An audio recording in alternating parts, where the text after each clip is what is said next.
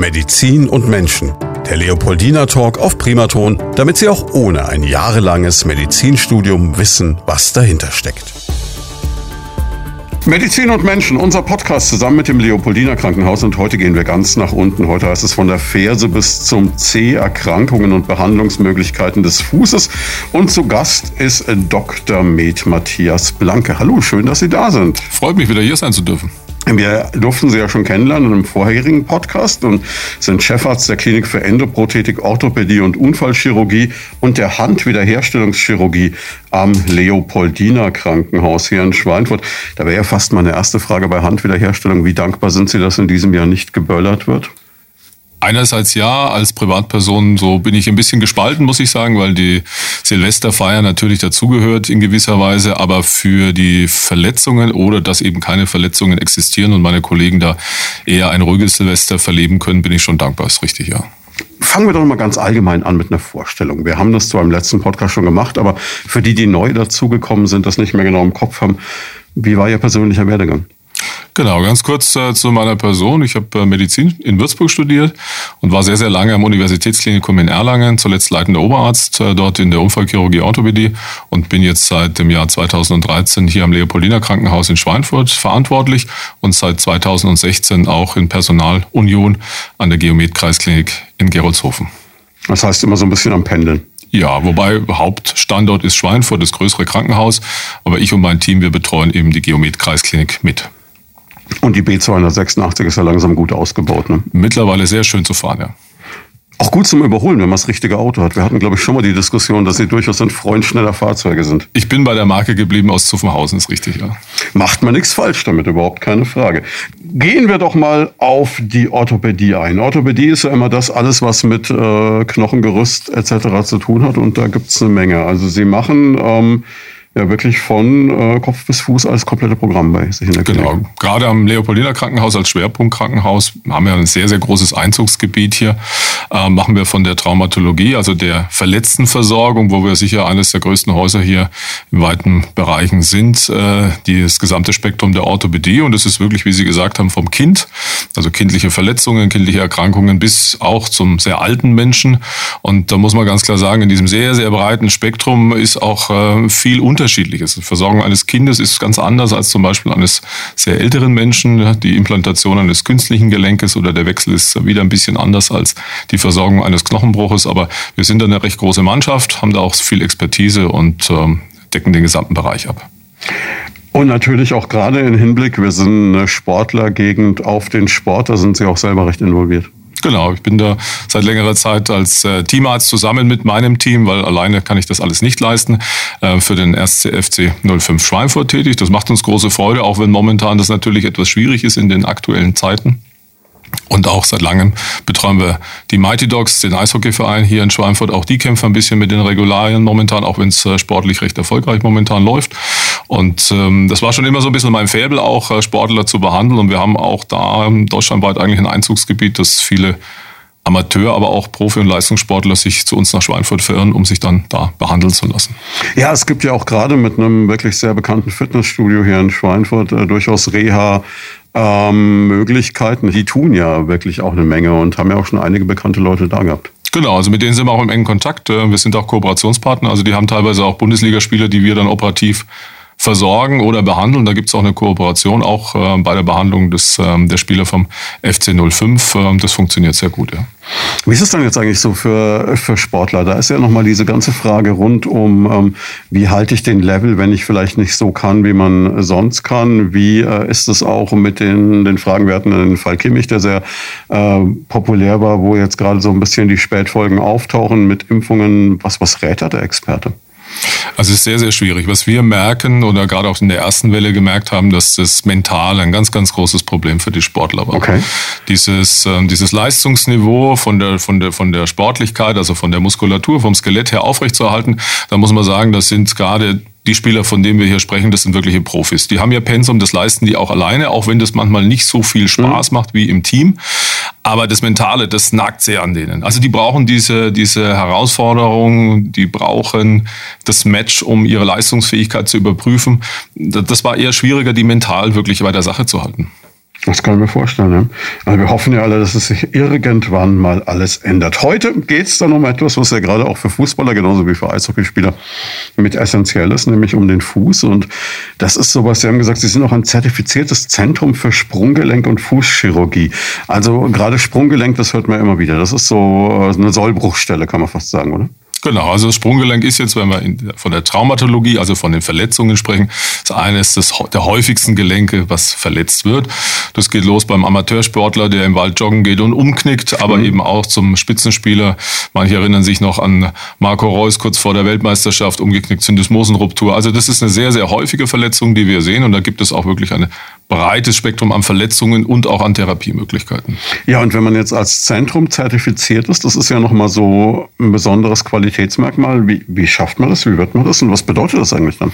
Genau, das war für uns äh, wichtig, weil als ähm, also wenn Sie Zentrum werden möchten, dann brauchen Sie erst mal eine gewisse Expertise. Das heißt, Sie und Ihr Team müssen gewisse Qualifikationen und Fortbildungen nachweisen, die auch regelmäßig wiederholt werden müssen. Das heißt, man spezialisiert sich auf den Bereich Fuß- und Sprunggelenkschirurgie und dann müssen Sie jährlich in einem zwei Tage dauernden Audit nachweisen, dass Sie so und so viele Fälle gemacht haben.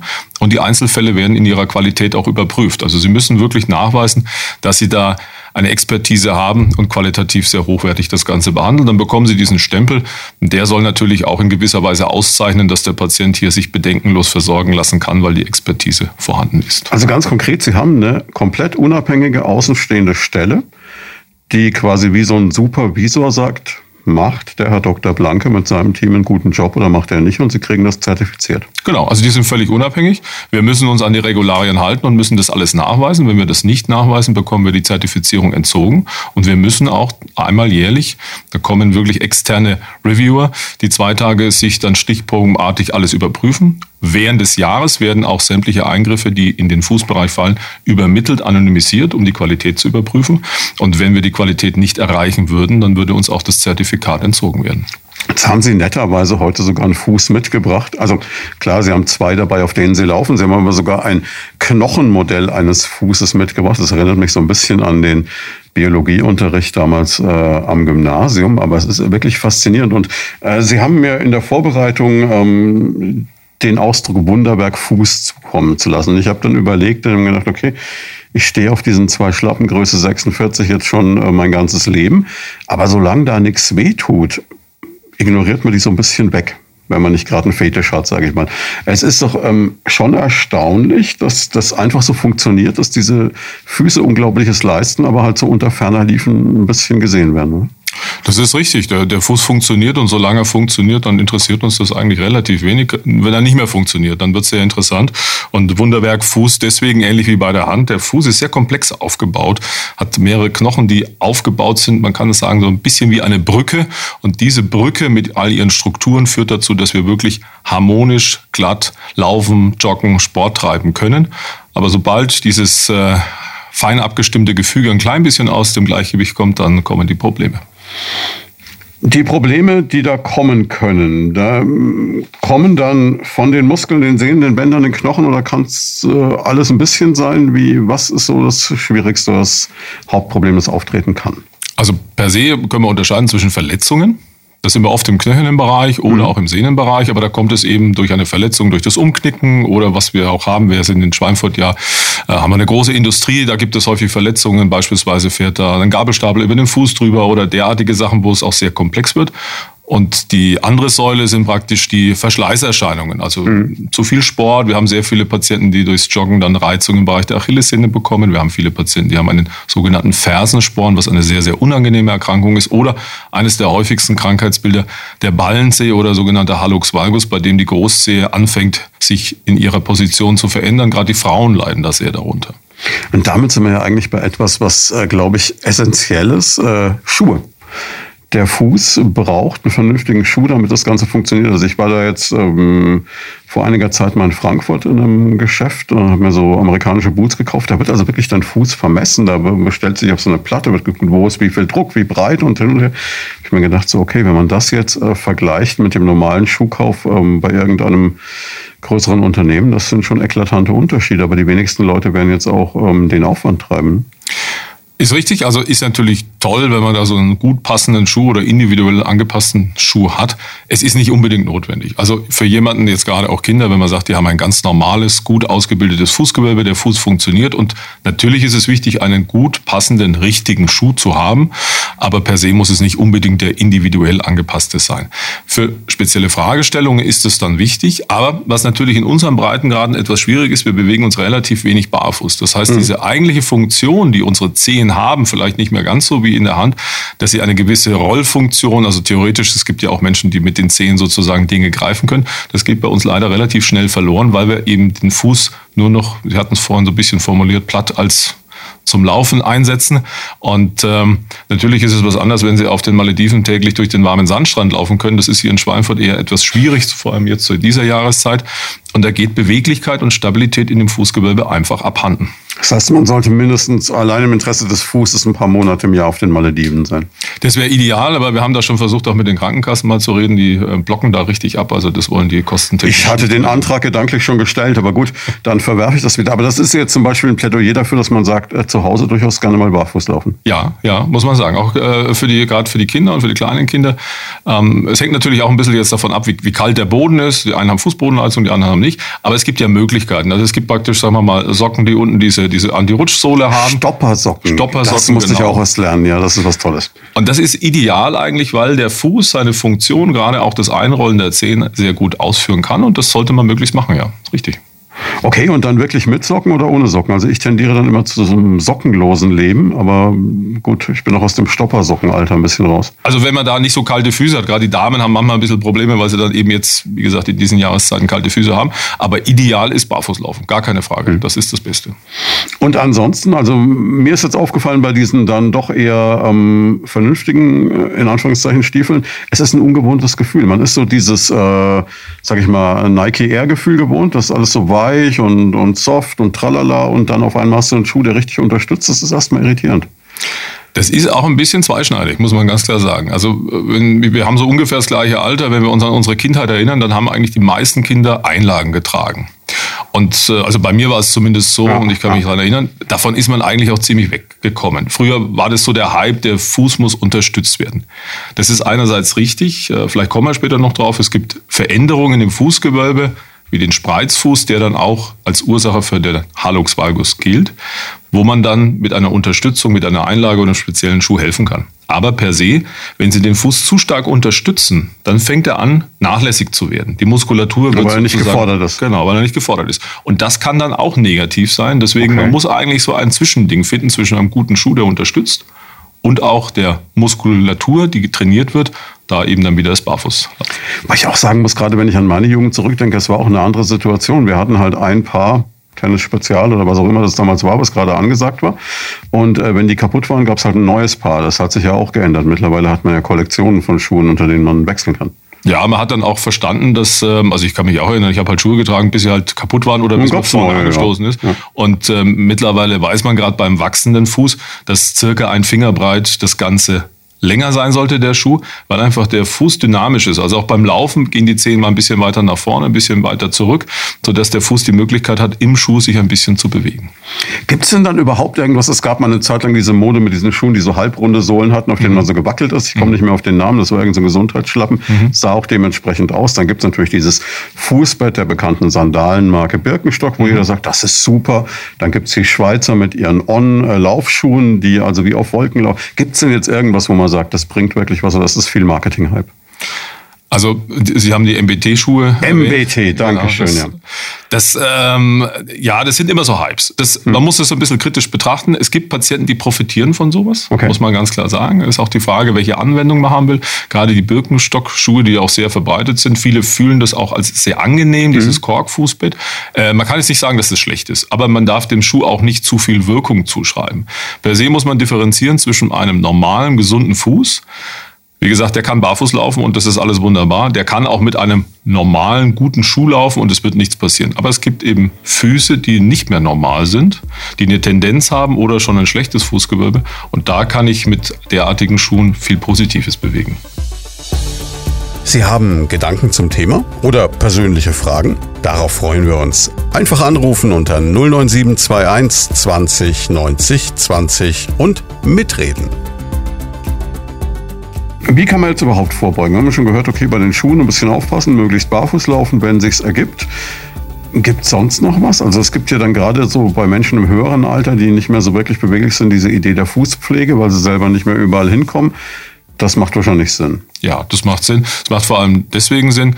Ähm, wir haben gerade bei Patienten in höherem Alter oft Nebenerkrankungen. Diabetes mellitus, also Zuckererkrankungen oder auch schon gewisse Durchblutungsstörungen. Und, und, diese Nebenerkrankungen haben das Problem, wenn Sie sich jetzt, wenn Sie selber die Zehen schneiden und dann vielleicht auch, weil die Sicht nicht mehr so gut ist, verletzen, dann kann es zu Heilungsproblemen kommen mit mhm. Infektionen. Mhm. Und deswegen würden wir hier eine Fußpflege empfehlen, einfach um das zu vermeiden. Nicht selten kommt es dann auch zu eingewachsenen Zehennägeln, die Sekundärprobleme machen. Und da ist die Fußpflege sicher indiziert, ja. Deswegen sprechen wir davon, dass man Fußnägel gerade auch schneiden soll, genau. auch, ne? damit da nichts irgendwie einwächst.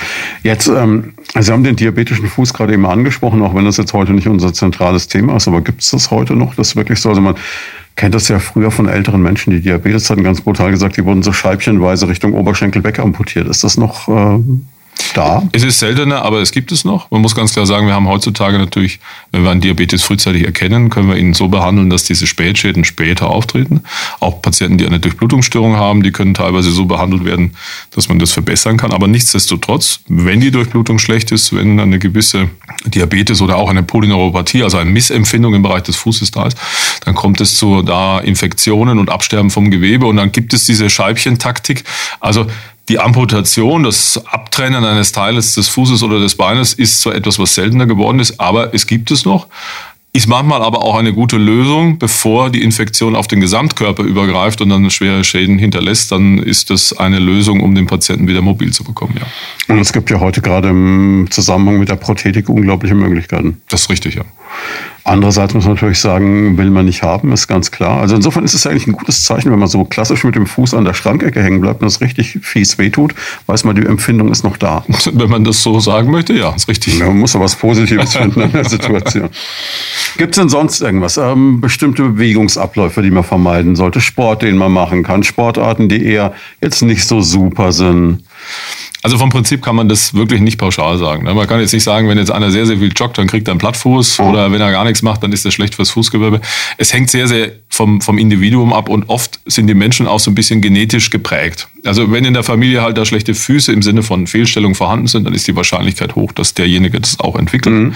Es geht auch allein vom Fuß, wir betrachten Orthopädie ja immer den Gesamtmenschen, weiter hoch, wenn da gewisse Beinfehlstellungen sind, dann wirkt sich das auch auf das Fußskelett aus. Vom Prinzip kann man aber sagen, und das gilt, glaube ich, generell einfach, Bewegung ist per se positiv für den Fuß.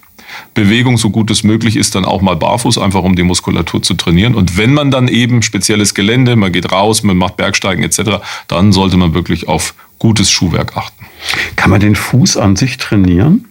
Ja, das geht. Eben über diese Arten, wie Sie gerade gesagt haben. Beispielsweise Barfußlaufen oder es gibt spezielle Übungen, die kann jeder mal zu Hause machen und wird dann überrascht sein, wie schlecht seine Füße beweglich sind. Also man kann versuchen, man legt einen Bleistift vor sich hin und versucht den mal zu greifen.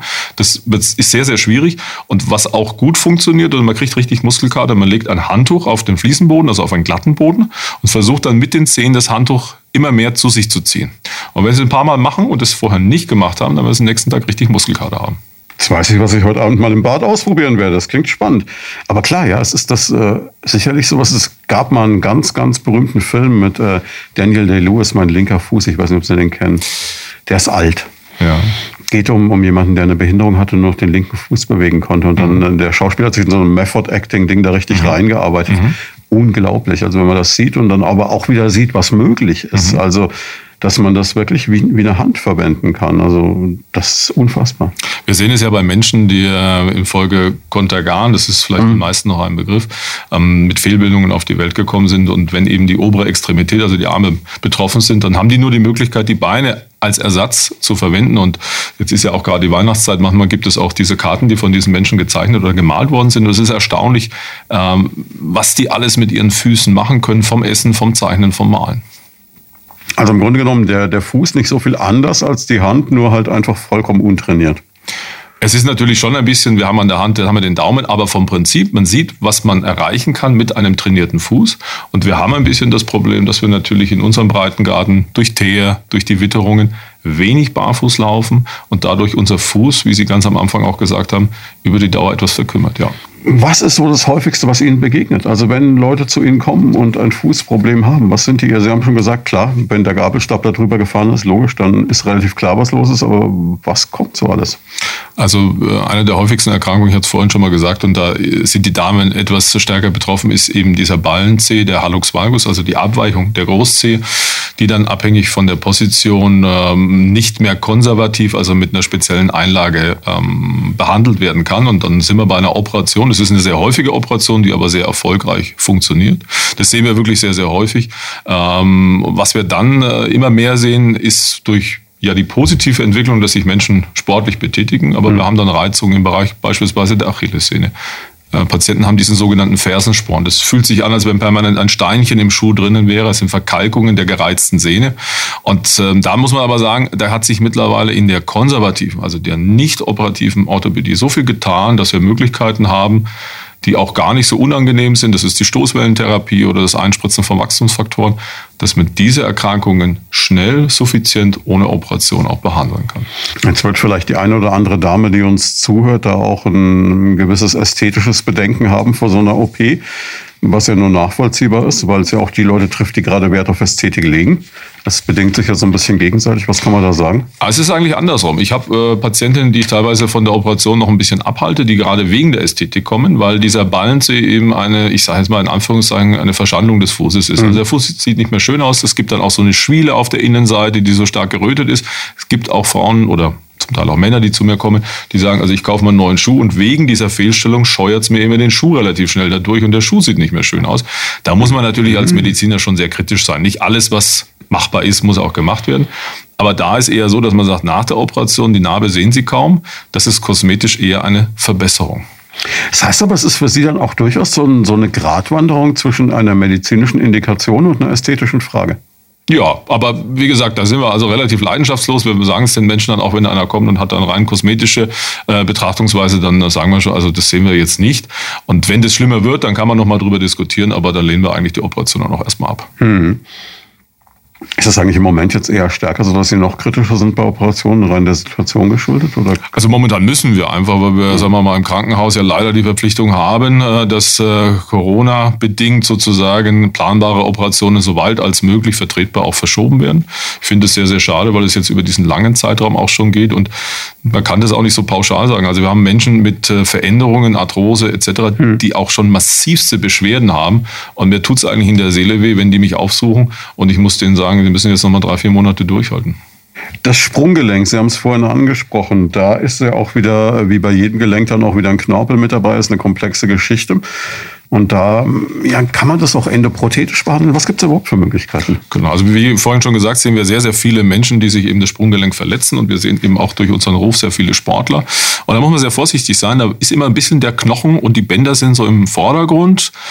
Aber man muss ja genau hinschauen. Studien zeigen, dass in 20 Prozent der Fälle der Knorpel mit beteiligt ist. Und wenn okay. Sie natürlich jetzt einen sehr jungen Menschen haben und sich nur so ein bisschen auf den Knochen fokussieren, flicken den Knochen zusammen, dann wird der dauerhaft aber ein kaputtes Gelenk bekommen. Mhm. Deswegen ist es bei uns so, dass ich ja, wenn ich sowas versorge, auch das Gelenk mir anschaue durch eine Arthroskopie, also einen mhm. Gelenkspiegel. Und da bestätigt sich diese 20 Prozent. Man kann auch im Vorfeld durch eine Kernspintomographie das erkennen und ähm, da gibt es mittlerweile sehr gute Verfahren, wo dann praktisch das Loch im Knorpel mit einem Ersatzmaterial aufgeflickt wird. Das heilt dann eben, je jünger der Mensch ist, umso besser und dauerhaft ist das Gelenk praktisch in Anführungszeichen wie neu und auch wieder voll einsatzfähig. Sie haben Gedanken zum Thema oder persönliche Fragen? Darauf freuen wir uns. Einfach anrufen unter 09721 20 90 20 und mitreden.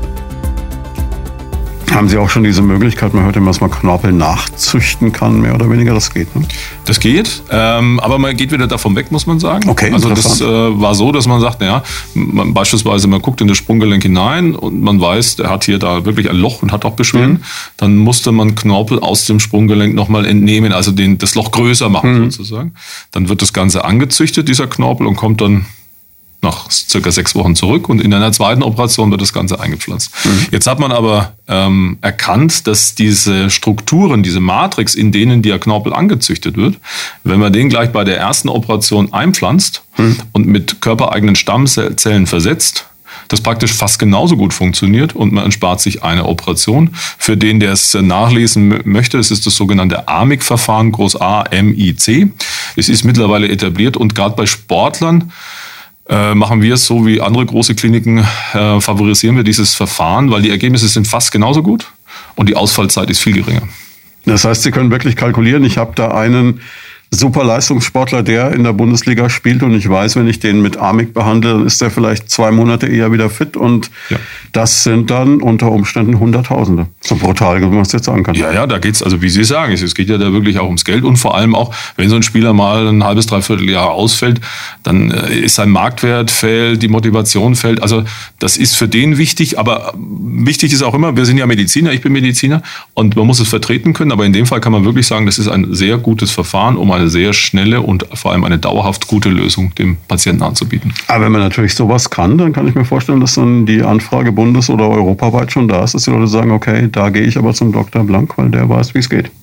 Ja, ist auch so. Und wir freuen uns auch immer, dass wir bundesweit da immer wieder Patienten bei uns dann zur Behandlung haben. Ja, schon eine spannende Geschichte, was alles möglich ist. Jetzt, wenn wir ans andere Ende der ähm, körperlichen Leistungsfähigkeit gucken, dann sind wir irgendwann bei der Arthrose wahrscheinlich. Hm? Genau, da hatten Sie ja gerade gefragt. Also das künstliche Gelenk am Sprunggelenk, ja, mhm. das gibt es.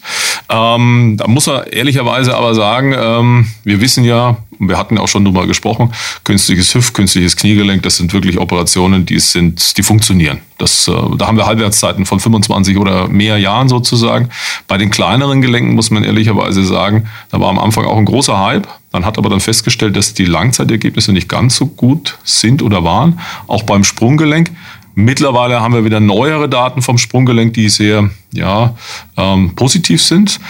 Aber man muss ganz klar sagen, das Sprunggelenk wird nicht oder zumindest zum aktuellen Zeitpunkt noch nicht dauerhaft so gut funktionieren wie beispielsweise ein künstliches Hüft- oder ein Kniegelenk. Gut, kann man sich ja auch einfach vorstellen. Ich meine, ein Hüftgelenk hat ein ganz anderes Volumen, eine ganz andere Größe und das ist schon alles filigran am Fuß.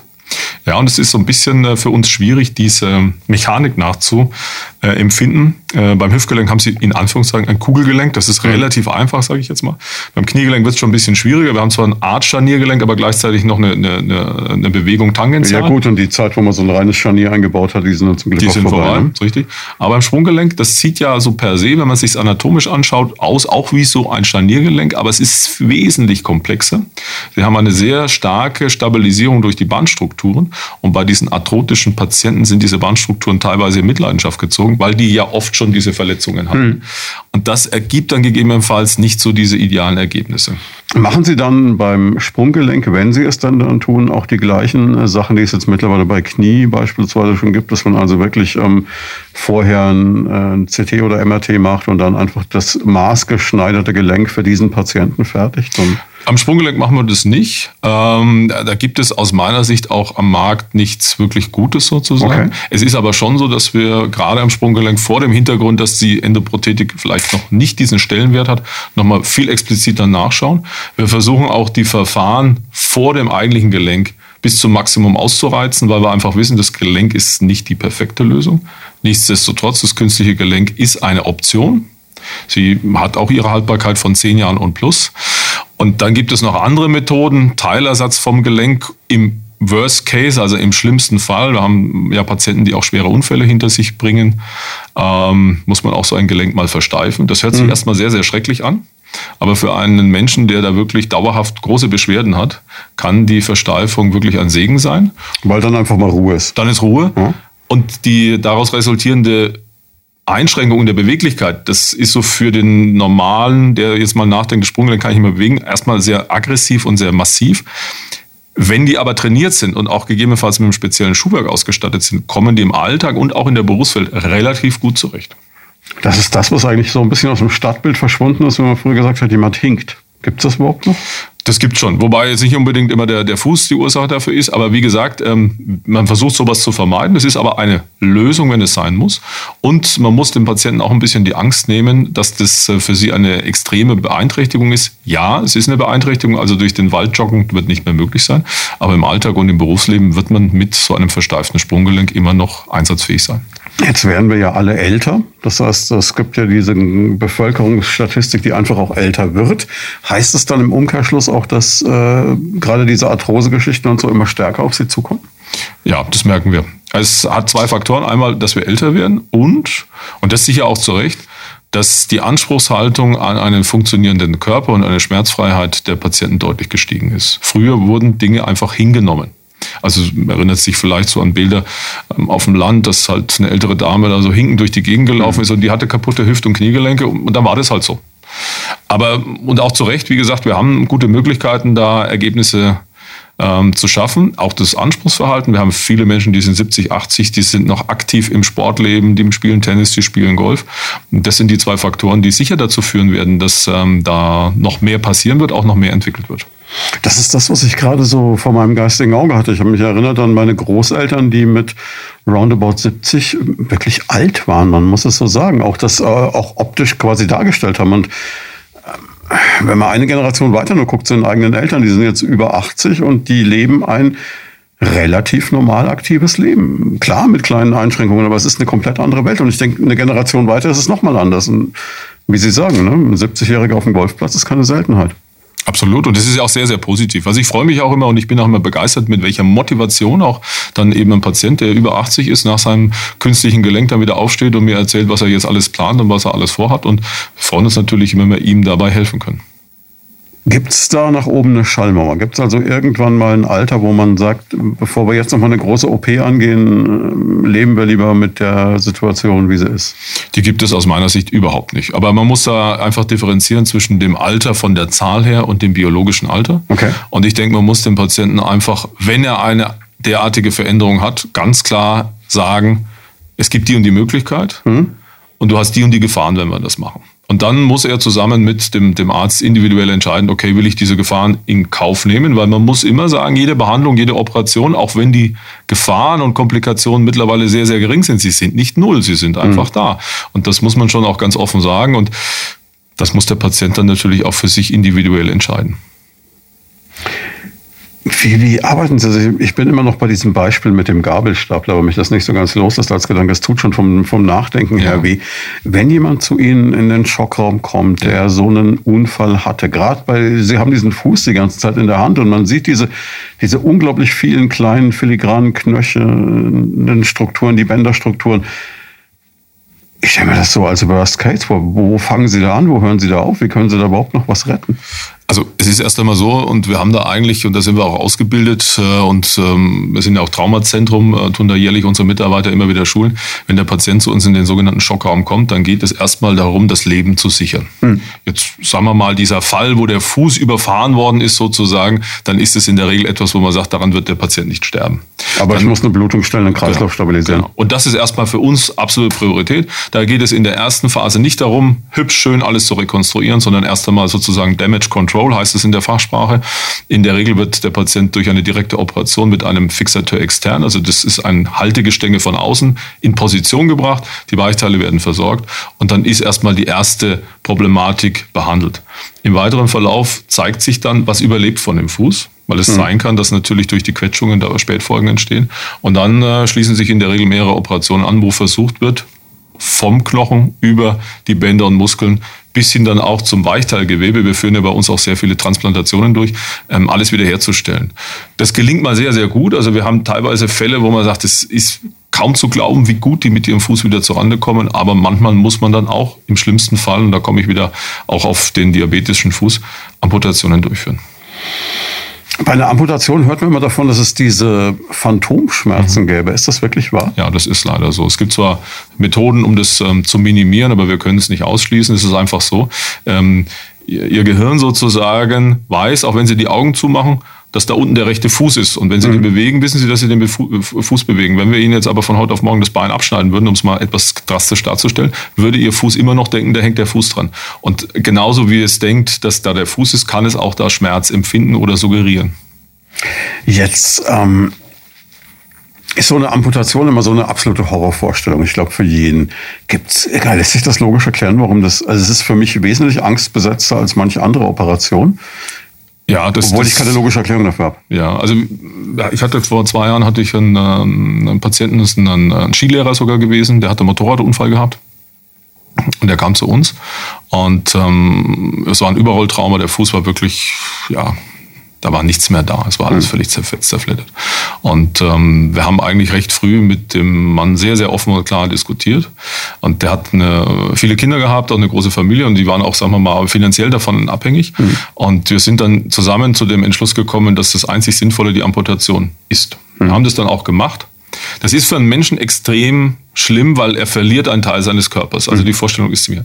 Aber es war sehr, sehr positiv für ihn im Nachhinein, auch wenn sich das etwas drastisch anhört, die Wunde ist sehr schnell abgeheilt. Der war sehr motiviert. Der hat sehr schnell gelernt, mit der Prothese zu laufen und er war innerhalb von vier Wochen wieder im Arbeitsleben zurück gewesen. Eingeschränkt, aber wieder zurück gewesen. Und der hat innerhalb von vier Wochen innerhalb von vier Wochen, Prothese laufen? Genau. Hat er wieder angefangen, war wieder im Arbeitsleben. Und der hat in der nächsten Saison dann auch wieder seine Tätigkeit als Skilehrer aufgenommen. Muss man auch, also ist natürlich ein, ein Fall, wo man sagt, ein extrem motivierter Patient. Hat mir auch eine Karte dann nochmal geschrieben, hat sich bedankt, weil durch diese, äh, wenn auch radikale Entscheidung, sein Leben sozusagen einfach ganz normal weitergegangen ist, wenn ich das jetzt mal so ein bisschen übertrieben darstellen darf, ähm, hätte man versucht, den Fuß zu erhalten, viele Operationen und es wäre dann am Schluss etwas gewesen, wo man sagt, das nicht funktionsfähig gewesen wäre, wäre für ihn das wahrscheinlich wesentlich schlimmer gewesen. Wenn er quasi so ein, brutal gesagt, unnützes Anhängsel mit sich rumgetragen man, hätte. Es ist immer schwer, sowas zu verstehen. Ja, natürlich, klar. Ja. Vom Prinzip ist, äh, als, als Orthopäde und Unfallchirurg steht für uns immer die Funktion des Organismus im Vordergrund und wir wollen die Mittel ähm, einleiten, um dahin zu kommen. Natürlich im besten Fall unter Rekonstruktion und Erhalt der Strukturen. Das ist ja wirklich beeindruckend. Ich meine, gut, wenn man sich anschaut, was äh, Sportler bei den Paralympics mhm. leisten, das ist natürlich faszinierend. Und mhm. wenn man dieses Bild von diesen komplett äh, beinamputierten mhm. Skifahrern auf ja. diesen ja. schlittenähnlichen Konstruktionen vor Augen, wo ich mir immer so denke, wenn ich nur halb so gut einen Berg jemals in meinem Leben runtergekommen wäre, würde ich mich, äh, also unfassbar. Ja, es ist immer erstaunlich, äh, wenn der Wille da ist, äh, was der Mensch doch in der Lage ist zu leisten.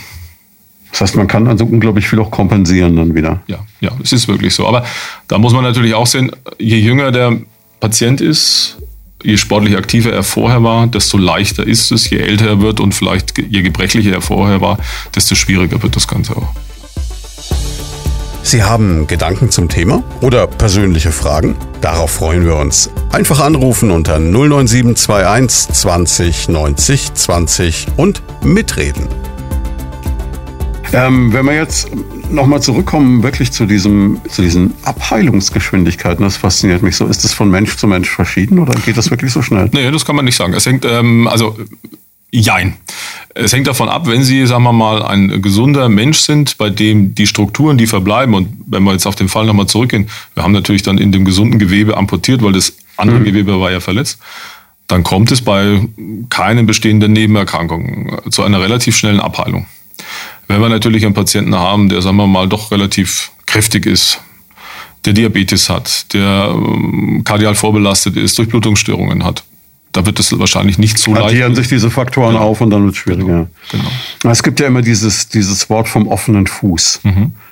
Was, was steckt da eigentlich dahinter? Das ist ja, wahrscheinlich genau das. Genau, das ist das. Es kommt, da hat man es ja vorhin äh, mit der Fußpflege, es kommt durch eine Bagatellverletzung, kommt es zu einer Infektion. Mhm. Ja, und die halten dann nicht ab und dann wird sozusagen das infizierte Gewebe entfernt und das ist eine Wunde und die vielleicht bei Ihnen und bei mir relativ gut und relativ schnell abheilen würde, aber bei so einem Patienten eben nicht. Und dann bleibt diese offene Wunde und die wird versucht zu behandeln im Sinne von, dass sie doch noch abheilt, aber oft dauert es Wochen, Monate und manchmal heilt sie gar nicht ab. Mhm. Und dann ist die Frage, was tun? Und dann kommen sie langsam in in diese Scheibchen-Taktik hinein. Das heißt, man kann nicht auf Dauer mit so einer offenen Stelle leben, weil es immer ein Einfalltor für Infektionen etc. ist. Genau. Man kann sicher eine Zeit lang, und das gibt es auch wirklich ähm, spezielle ähm, Pflegemöglichkeiten, äh, aber wie Sie sagen, irgendwann kommt doch die Infektion, es breitet sich auf den Rest des Fußes aus und so geht das Ganze dann nach oben.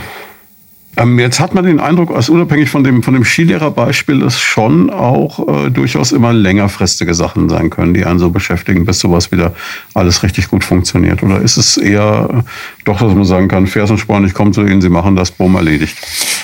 Also wenn wir jetzt konkret im Fersensport uns anschauen, wie gesagt, da gibt es zum Beispiel die Stoßwellentherapie. Das ist ein sehr elegantes Verfahren. Da muss man nicht reinpieksen, sondern es wird, man kann sich das vorstellen, es kommt auch daher zur Behandlung von Nierenstein, also Verkalkungen mhm. in den äh, Harnleitern, äh, kann man Stoßwellen verwenden. Die zertrümmern sozusagen diese Verknöcherung. Und so kann man das auch im Bereich der Ferse machen. Äh, wir haben Erfolgsquoten von 70 bis 80 Prozent innerhalb von, ja, das ist wirklich gut. Und ähm, das ist auch wissenschaftlich nachgewiesen und es geht auch relativ schnell. Es gibt Patienten, die sind nach drei, vier Wochen schon völlig beschwerdefrei. Manchmal dauert es zwei bis drei Monate. Aber wie gesagt, ähm, das funktioniert sehr, sehr gut. Es gibt aber andere Dinge, die halt nicht ganz so schnell funktionieren und dann teilweise sehr, sehr langwierig sind. Worüber wir noch gar nicht gesprochen haben, was ich auch noch im Zettel stehen habe, ist der Hammer- oder Krallenzeh. Man mhm. kennt das so, wenn man im Schwimmbad mal aufmerksam mhm. Füße anguckt, das sieht man mal wieder wirkt jetzt auf den ersten Blick gar nicht so dramatisch. Ja, das ist dann so das Typische, was vielleicht dem einen oder anderen was sagt, ist das Hühnerauge. Das ist im Endeffekt mhm. diese Schwiele, die sich auf dem Zeh, der so schief ist, bildet, weil er eben permanent am Schuh scheuert sozusagen. Gibt's Pflaster für, glaube genau, ich. Ne? Dass einfach das nicht mehr so drückt. Aber die Ursache ist einfach eine Fehlstellung der Zehe und dieser Begriff Krallen oder Hammerzehe kommt einfach daher, wenn man von der Seite mal die Zehe anschauen würde, dann sieht man eben, die hat wie so ein Hammerkopf, ist die fehlgestellt oder sie ist wirklich wie so eine Kralle deformiert. Also als wollte sie den Bleistift am Boden greifen ohne genau, den Bleistift. Ne? Genau. Folge oder Ursache dafür ist einfach eine zunehmende Immobilität und Unbeweglichkeit der Zehen. Es kommt zu einer Verkürzung dann auch der Sehnenstrukturen mhm. und dann bleibt die Zehe irgendwann in dieser Position. Das heißt, es ist einer allgemeinen Bewegungsfeindlichkeit geschuldet, also ja. dieses klassische Netflix ja. und Chill, oder ja. ist es schon so, dass die Leute eben nicht genug mit den Zehen machen, weil die einfach gar nicht mehr gefordert werden. Also muss ich ehrlicherweise sagen, wenn ich mir meine Füße anschaue und schaue, was ich mit meinen Zehen machen kann, dann ist das sehr, sehr limitiert. Das ist immer interessant, wenn ich Kinder ist ja beruhigend, dass Sie nicht auch so ja. jemand sind, der dann zu Hause immer mit den Zehen wackelt und da. Ich bin da leider auch nicht ganz so konsequent, muss ich gestehen. Aber wenn ich mir meine Kinder anschaue, oder ich habe ja auch sehr viele Kinder in der Behandlung, was die mit den Zehen noch können. Und das ist sicher das Problem, weil wir machen halt nichts mit den Zehen und irgendwann wird das halt immer schlechter. Dann kommt das Alter dazu, dann kommt ein bisschen Arthrose dazu, dann hat man diese Hammer oder diese Krallenzehe, dann hat sie eine Schwiele. Gut, wenn, wenn das keine Probleme macht, dann kann man damit gut laufen im Schuhwerk, aber der ein oder andere hat dann doch massive Beschwerden und dann müssen wir diese Zehen eben operativ begradigen. Also könnte man jetzt ganz allgemein zusammenfassend sagen, Sie haben eigentlich Patienten, die entweder relativ jung oder relativ alt sind, also sprich, wenn im Wachstum irgendwas schiefläuft oder wenn dann eben die Erkrankungen des Alters kommen. Den Mittelteil sehen Sie dann, wenn irgendwas passiert ist. Genau, die Verletzungen sind im Mittelteil das häufigere. Ansonsten die Veränderungen, die sehen wir vor allem bei den Kindern oder eben dann bei den Älteren.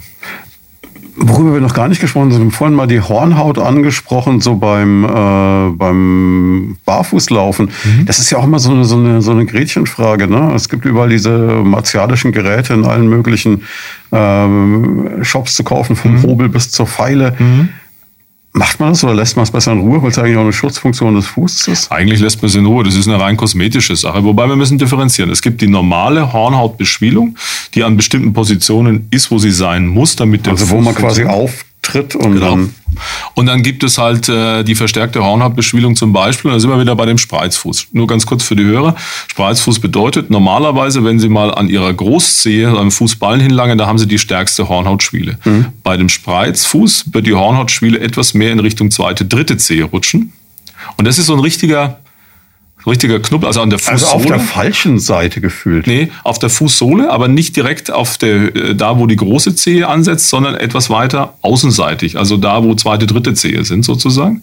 Ah, okay, ja. Die, also die Hornhautschwelle ist praktisch so mehr oder weniger mittendrin am Fuß. Mhm. Da gehört die eigentlich gar nicht hin und das ist sozusagen ein Zeichen dafür.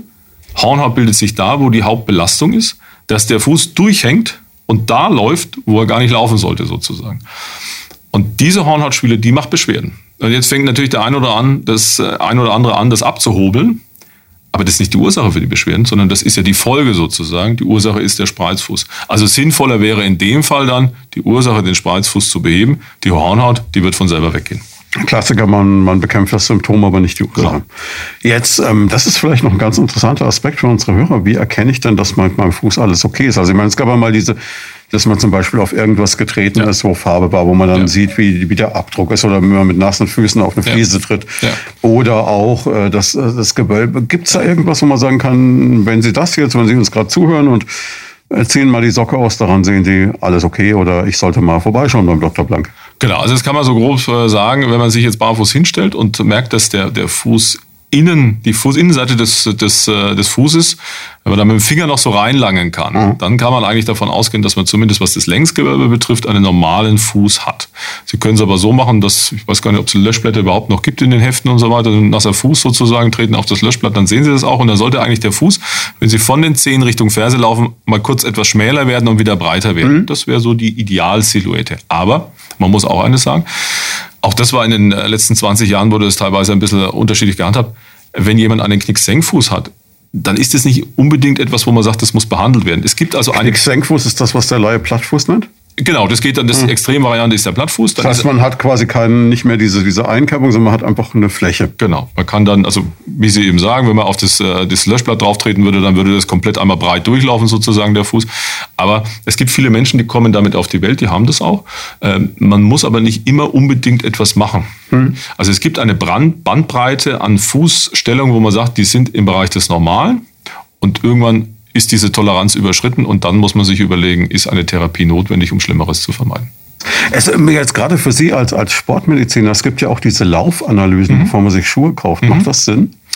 Ja, doch würde ich schon sagen, weil es gibt sehr, sehr viele Menschen, die da eben, jetzt sind wir wieder bei dem Knicksenkfuß, mhm. äh, die neigen, wenn man von hinten drauf schaut, so nach innen wegzuknicken. Und wenn der sich jetzt, dieser äh, Mensch, äh, äh sich einen zu weichen Schuh kauft, dann wird es natürlich immens im Bereich des Rückfußes, also mhm. da, wo die Sohle aufhört, wird es verstärkt. Also der braucht eher einen äh, Fuß oder einen Schuh, der den Fuß sozusagen korrigiert. Richtig. Eine Sache, über die wir noch nicht gesprochen haben, die mir auch so in den, den Sinn kommt, weil man das bei älteren Herrschaften öfter hat, ist dieses, äh, dass sie diese Spezialschuhe brauchen, die so unglaublich breit sind, weil sie in normalen Schuhen nicht mehr reinkommen und dann, also sie haben Wasser in den Beinen oder in den Füßen. Das ist dann eine Lymphgeschichte wahrscheinlich. Ne? Genau, ne? also wie gesagt, per se bin ich kein Freund von diesen Schuhen, aber manchmal mhm. ist es einfach notwendig, weil man halt praktisch einfach nicht mehr reinkommt. Und dann muss man eben sehen, einmal ist es eine Lymphabflussstörung und zum Teil ist es auch kardial bedingt, einfach durch eine Herzschwäche, dass es zu einer Wasseransammlung kommt. Das heißt, das Herz pumpt nicht mehr weit genug und dann sind es die Extremitäten, die verlieren. Da versackt einfach das Wasser sozusagen. Da gibt es natürlich medikamentöse Therapieansätze, um das Wasser rauszubekommen. Eine Möglichkeit ist auch Kompressionsunterschenkelstrümpfe zu tragen, die sozusagen durch den Druck das Wasser herauspressen. Das, was man nach OPs bekommt genau. oder auf Langstreckenflügen genau. empfohlen wird. Genau. Und da würde aber reichen, sagen wir mal, die nach der OP gehen ja meistens bis zum Oberschenkel, sind sehr unangenehm. In so einem Fall würde es reichen bis zum Kniegelenk. Das ist etwas angenehmer zu tragen. Das wäre so eine Option. Machen ja auch Sportler, glaube ich, teilweise. Ne? Ja, ja. Das ist auch ganz im Trend momentan. Also man sieht es ja auch im Fitnesscenter oder so. Hellblau, grün und in allen Farben bis unter die Knie gezogen. Ich muss ja sagen, die Dinger sind ja auch ein bisschen ästhetischer geworden, als sie früher mal waren. Ne? Das war früher mal echt gruselig anzuschauen. Absolut. Ja. Die drei wichtigsten Tipps, was man für Füße machen kann, damit man sie so nett wie sie sind, nicht so bald sehen darf. Als allererstes, ähm, wenn die Möglichkeit besteht, im Sommer zu Hause barfuß, strümpfig laufen, einfach um dem Fuß ein bisschen die Möglichkeit äh, zu geben, sich frei zu bewegen. Dann in gewisser Weise ja, wie Sie gesagt haben, das richtige Schuhwerk, nicht zu klein, nicht zu groß, nicht zu instabil und äh, dann aber schon, wenn man sagt, na ja, da sind irgendwelche Beschwerden, da sind irgendwelche Dinge, die dauerhaft nicht weggehen, suchen Sie einen Facharzt, suchen Sie uns in unserer Sprechstunde auf, dass jemand mal drauf guckt. Dann kann man in der Regel Entwarnung geben. Aber wenn das dauerhaft über Jahre geht, sind manchmal Schäden entstanden, die man leicht hätte verhindern können. Und ganz zum Schluss gibt es ein paar Schuhe, wenn Sie das vom Markt verschwinden lassen könnten, dass Sie gerne weg hätten. Oh, bin ich jetzt am überlegen. Ähm, eigentlich nicht, wenn man das Ganze dosiert macht. Ne? Wenn Sie immer einen Schuh permanent tragen, ist es vielleicht nicht ideal, aber wenn Sie das ein bisschen wechseln, ein bisschen barfuß, denke ich, ist kein Schuh wirklich falsch. Also der alte Satz von Paracelsius. Richtig. Vielen, vielen Dank. War wie immer toll. Ich freue mich aufs nächste Mal. Und ähm, haben Sie schon ein Gelenk im Auge, über das wir uns das nächste Mal einen Körper teilen? Oh, ich denke mal, die, die, die Schulter wäre mal sehr interessant, weil da sehen wir gerade auch bei Sportlern und da schließt sich ja ein bisschen der Kreis, äh, recht viele Verletzungen. Und ähm, das würde mich doch auch interessieren. Da kann man spannend Operationen machen. Ja, auch, in, auch im Gelenkersatz. Ja. Hat sich auch wahnsinnig viel getan, auch mit den Implantaten, auch teilweise mit Gewebeersatz, was man machen kann. Das wäre wär sehr interessant, ja. Bin ich sofort dabei. Ich weiß, meine Mutter ist an der Schulter operiert und das war für die ein, ein Gewinn an dem, was sie wieder tun kann. Unglaublich. Das freut mich. Vielen, vielen Dank und bis zum nächsten Mal. Dankeschön. Das war Medizin und Menschen, der Leopoldina Talk auf Primaton. Jeden zweiten Donnerstag im Monat live von 10 bis 11 im Programm. Alle Folgen gibt's zum Nachhören und Download auf radioprimaton.de und als Podcast auf leopoldina-krankenhaus.com.